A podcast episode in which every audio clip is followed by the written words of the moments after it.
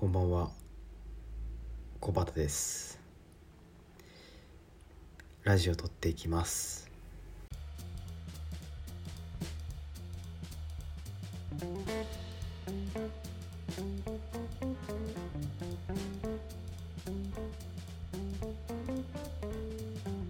白樺の皆さん元気ですか？僕は元気です。えー、っとラジオを撮るのは久しぶりです。えっと前撮ったラジオがいつやったかな。9月の21日なので、えー、あれからちょうど2ヶ月ぐらい経ちました。今日が22なのでちょうど2ヶ月ぐらいですね。今は22日の10時40分夜の10時40分なんですけど明日が祝日であの1日休みでで金曜日に中間があるので、まあ、明日はその中間の勉強しようかなと思っているんですけどそのなんでこのタイミングでラジオを撮ろうかなと思ったかというと、えっと、その白樺の後輩がメールをメールっていうか LINE をメールっておじさんみたいな。LINE 送ってきてくれました。えっと11月7日ですね。ちょっと読み上げたいと思います。今更ながら夏休みのラジオ聞きました。聞きやすい声でトークも共感できる部分も多く文化的に面白かったです。ラジオの続きぜひ聞きたいです。その時はラジオメールたくさん送ります。っていうすごい嬉しいえっと LINE が来たのでまああのいろいろ言えることがいっぱいあるんですけど、まあ、時間を見つけてちょっと撮ろうかなと思って今撮っていますうんとまあ文化的っていうか、まあ、僕は理系の人間なんですけど、まあ、理系の人間にしてはまだそういう、うん、文化的なものに触れてるんじゃないかなとは個人的に思ってるんですけど、まあ、本とか音楽とかまあそういうことですよね。まあまあそういうのも今日も話していければなと思っています。えっとまあ最後に撮ってから2ヶ月ぐらい経ったので まああの結構いろんなことがありましてでまあそれを全て話すっていうのはなかなか厳しいと思うのでうーんどれ話そうかな。あのえっとですね今22でだから8日11月の8日にあのうちのバイト先のその新しく入った人がいるんでその歓迎会とあとはあのまた別の店舗の社員さんがどこやったかな愛知県に転勤になったのでその送別会。っていうのと2023年、まあ、ありがとうっていう意味を込めてえー、忘年会っていう歓迎会でもあり送別会でもあり忘年会でもあるみたいなそういうのをあのするっていうことになって僕も参加したんですけど。であの僕は何て言うかな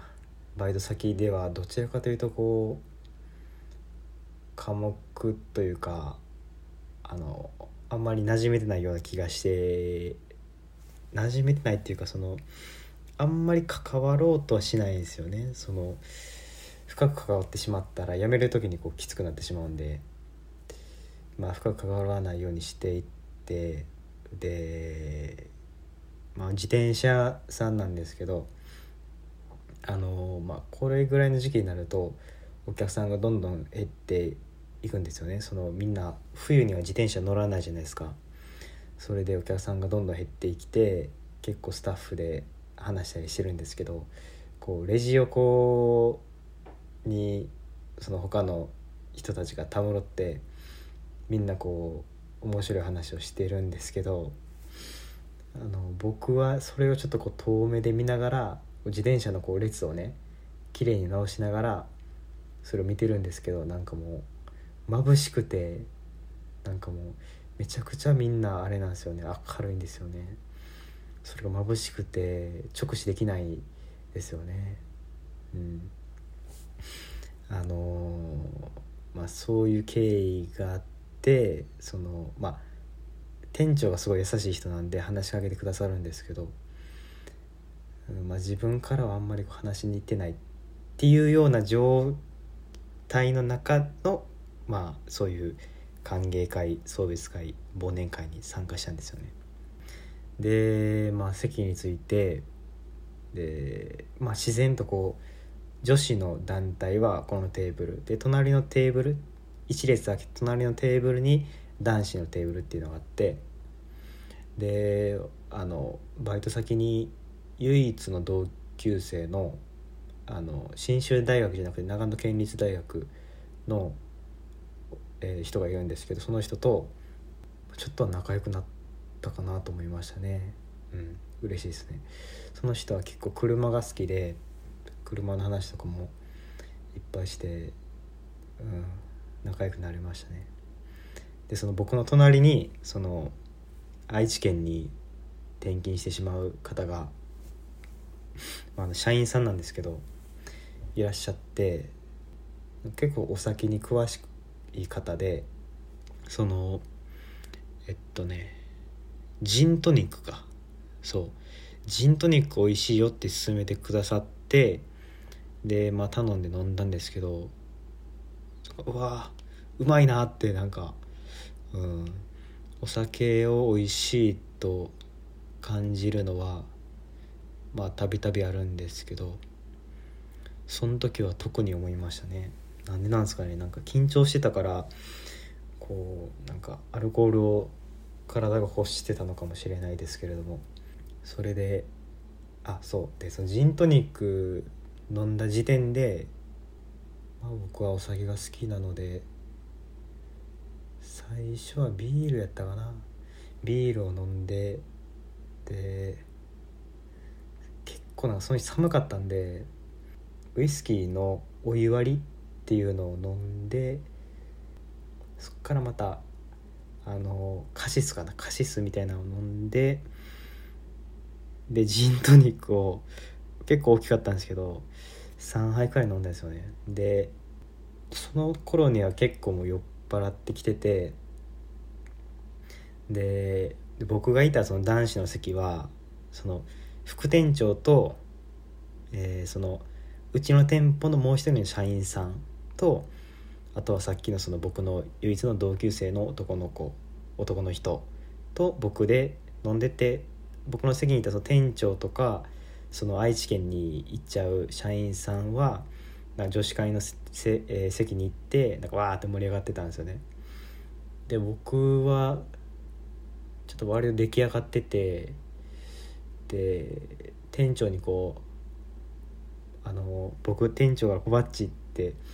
その呼ばれてるんですけど「ちょコバッチもこっち来なよ」って誘ってくれて「分かりました」って言って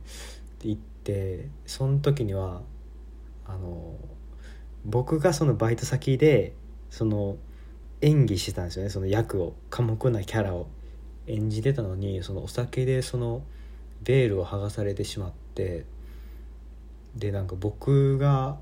結構陽気なことを言うだけでなんかめっちゃみんな笑ってくれるんですよね。え小畑さんってそんなキャラやったん？みたいな。そんなキャラやったんや？みたいな感じで。で笑ってくれて。で僕もなんかそれでなんかテンション上がっちゃって。であの僕初めてなんですけどウイスキーのロックを多分頼んだんですよね。もうこのその時からもう記憶がちょっと曖昧なんで。でウイスキーのロックを頼んででそれを飲んでまたなんかみんなでワイワイやって横目で 横目でさっきまで僕がいた席をちらっと覗いてみるとなんかもうどんよりとしててあなんこっちの女子会の席来てよかったなと思ったんですけど。でウイスキー2杯目を頼んでトイレに僕行ってでそこでもあの初めてですよねお酒を飲みすぎてそのうえってなっちゃって。でそこから記憶がなくなるんですけど。で気が付いたらあの家のベッドで寝てて朝の5時ぐらいやったんですけど。でその起きてで、まあ、とりあえずあのお風呂に、うん、シャワー浴びてでその日一限やったんですよね。その9時から授業があったんでまあ出席したんですけど。そのまあバイトにまた行った時に そのいろいろ聞いたんですよ。僕記憶がなかったんで。で「僕あのあとどうなったんですか?」って聞いたら「いやあのあとめちゃくちゃコバッチ履いててどうやらその店長さんとそのもう一人うちの店舗の大学4年生の、まあ、先輩ですよね。先輩の人がその僕の肩を担いで 家までなんか運んでくださったらしくてで記憶が全くないんですよね。だから初めての経験っていうかなんかうん迷惑をかけてしまったなとは思ってるんですけどなんか店長がまあ多分気使ってると思うんですけどそのいや小バッチの意外な一面が見れてなんかすごい嬉しかったよみたいなことを優しいんですよね店長。すごい優しいんで言ってくださって。ねなんかあんまり深く関わりたくないなと思ってたんですけどもうお酒の力で関わってしまったのでうんまあちょっとやめにくくなってしまったかなとは思いましたね。うん、自分の限界を知れたのは良かったですね。うん、ウイスキーのロックを注文したらいよいよやばいっていうのは知れて、まあ、よかったですね。えー、っと今13分撮ってるなどうしよっかなあじゃああのえっとね最近音楽をまあ音楽は毎日聴いてるんですけどその音楽をその聴くっていうのは、まあ、誰でもしてると思うんですけどその音楽をなんか作りたいなと思ったんですよね。そのふとふと思ったんですよ。で、うんまあ、楽器をなんかわざわざ手に入れてで練習してで結構上手に弾けるようになるには、まあ、何年とかかるじゃないですかどんな楽器でも。なのでそのまあいろいろネットとかであの探してたんですよ。そしたらあのスウェーデンの会社でノルウェーかな？スウェーデンまあ、北欧の会社で、えー、 Teenage Engineering Teenage Teenage Engineering、うん、っていうあの電子楽器メーカーがあるんですよ。まあ、直訳すれば十代工学っていうところなんですけど何て言うかな。その電子楽器界のあのすごい高級路線に走ってる会社みたいな感じですね。多分代表的な商品があの OP1 っていうのがあるんですよ。OP1 現行のモデルは OP1 フィールドっていうのがあってで値段がねあの円安っていうのもあると思うんですけど33万円なんですよ。シンセサイザーなんですけどで OP1 フィールドの前のモデルが OP1 だったんですけどそれも発売当時は10万円くらいですごい高いんですよね。でその中で僕はねなんかまずとりあえずなんか触れればいいなと思ったんであのポケットオペレーターっていうサンプラーがあるんですよ。えっとね型番が PO の33やったんですよ。そのサンプラーがあったんでちょっとこれでやってみようかなと思って。で頼みました。この前届いて今この手元にあるんですけどまずサイズがすごいコンパクトでなんか電卓みたいな感じなんですけど例えばこの元から入ってる音とかもあるんですけどこの聞こえます？これはあの僕がキッチンでコップに水張ってこう水をこう落とした時の音をこれサンプラーなんで録音できるんですよ。で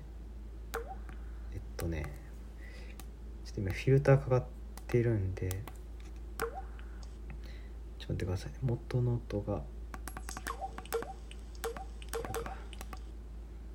このいろいろこう音も編集できるっていうこれが元の音なんですけどフィルターっていうのでこの分かります？これ。編集できてるの。あとは音のトーンとかも。こ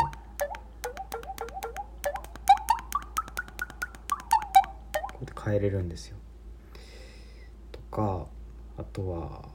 これもゴリゴリに編集してるんでちょっと元に戻しますけど。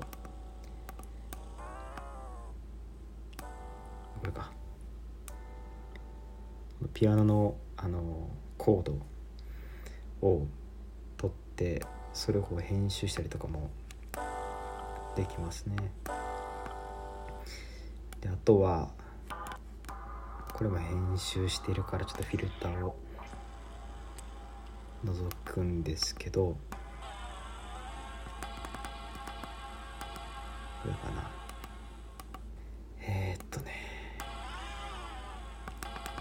こういう音とかをその録音してあのー、分かります？これ。編集できてるんですけど。よしよしこれ。ほんまになんかサイズが電卓ぐらいのサイズでで普通こういう電子機器ってカバーにこう包まれているじゃないですかプラスチックの。これはほぼ基板がむき出しでなんかチクチクしてて痛いんですけど、うん、であのなんてメロディーだけじゃなくてあのドラムの音とかもドラムの音も一応取れます。取れるんですけど元から入ってるのも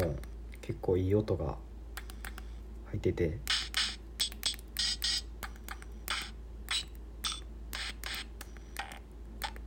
いいでしょう。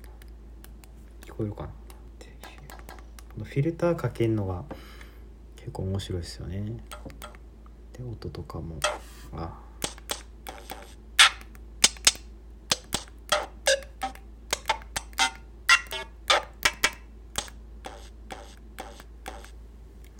っていうのがあったりとか。で、まあ、そういうのをこのパターンっていうのがあるんですけど、えっと、1番から16番まであるんで、まあ1、1, から16までそれぞれこうあの登録できるっていう感じですね。でえー、っとね待ってね音が小さいかな。そんなことないか。聞こえます？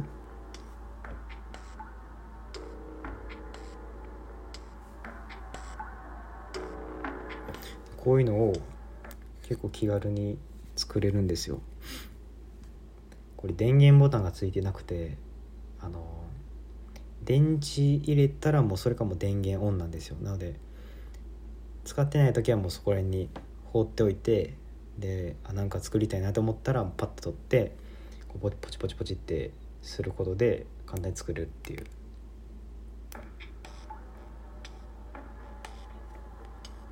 いいでしょうこれ。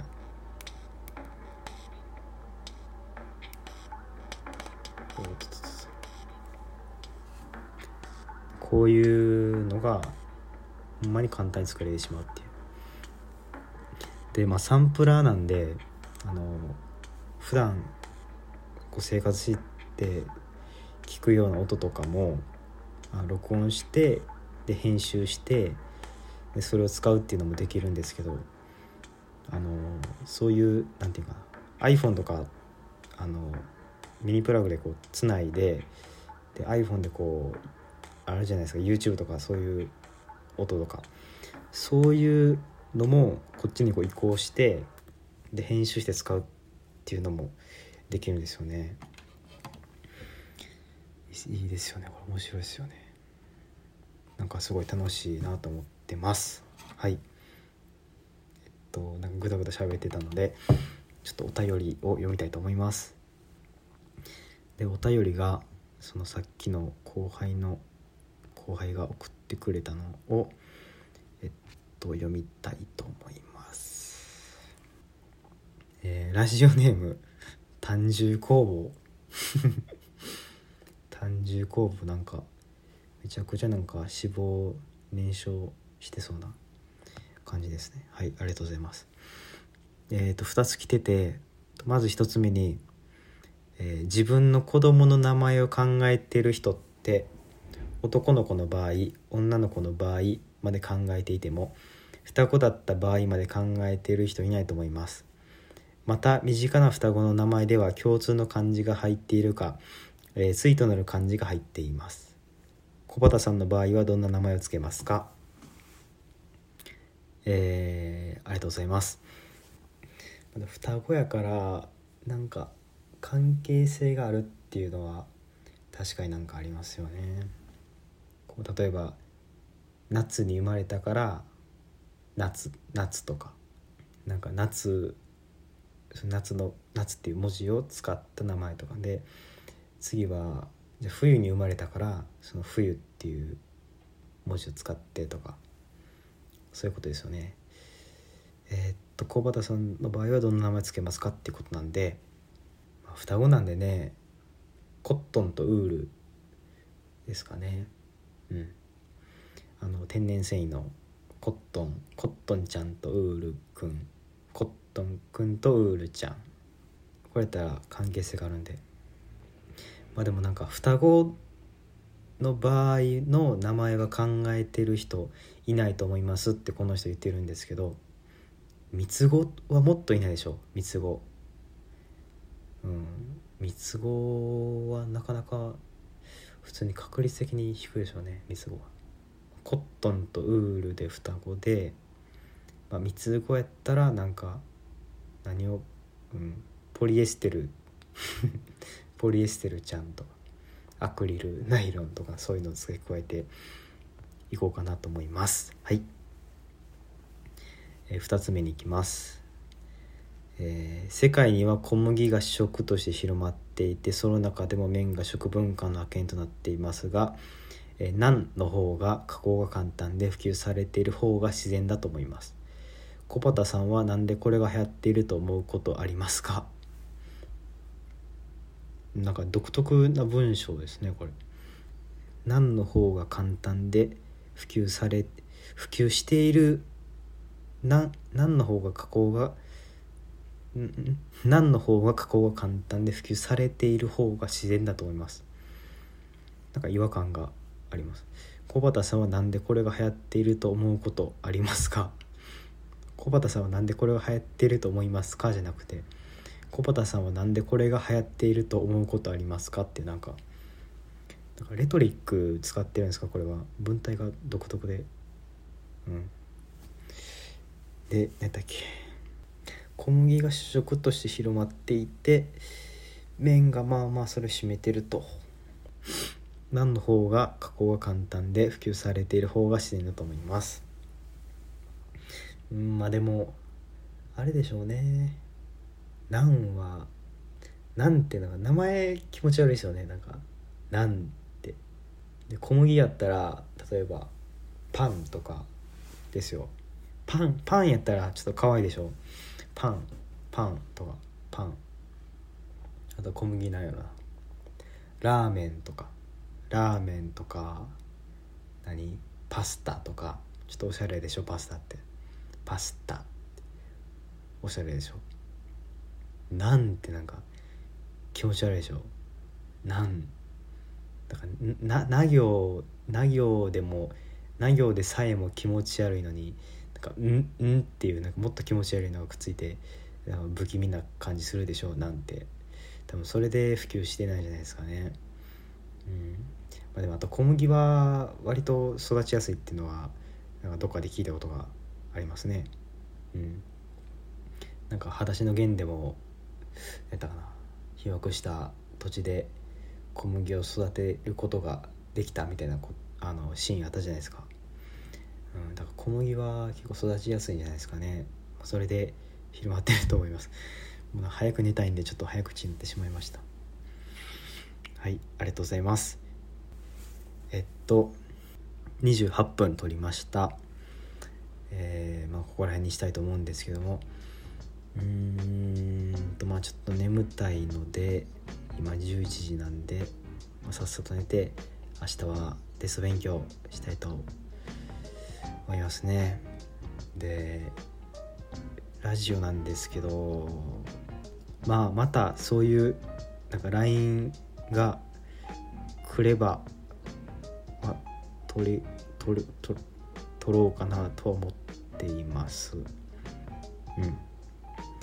あのー、ちょっとなんていうか僕の学科だけかもしれないですけど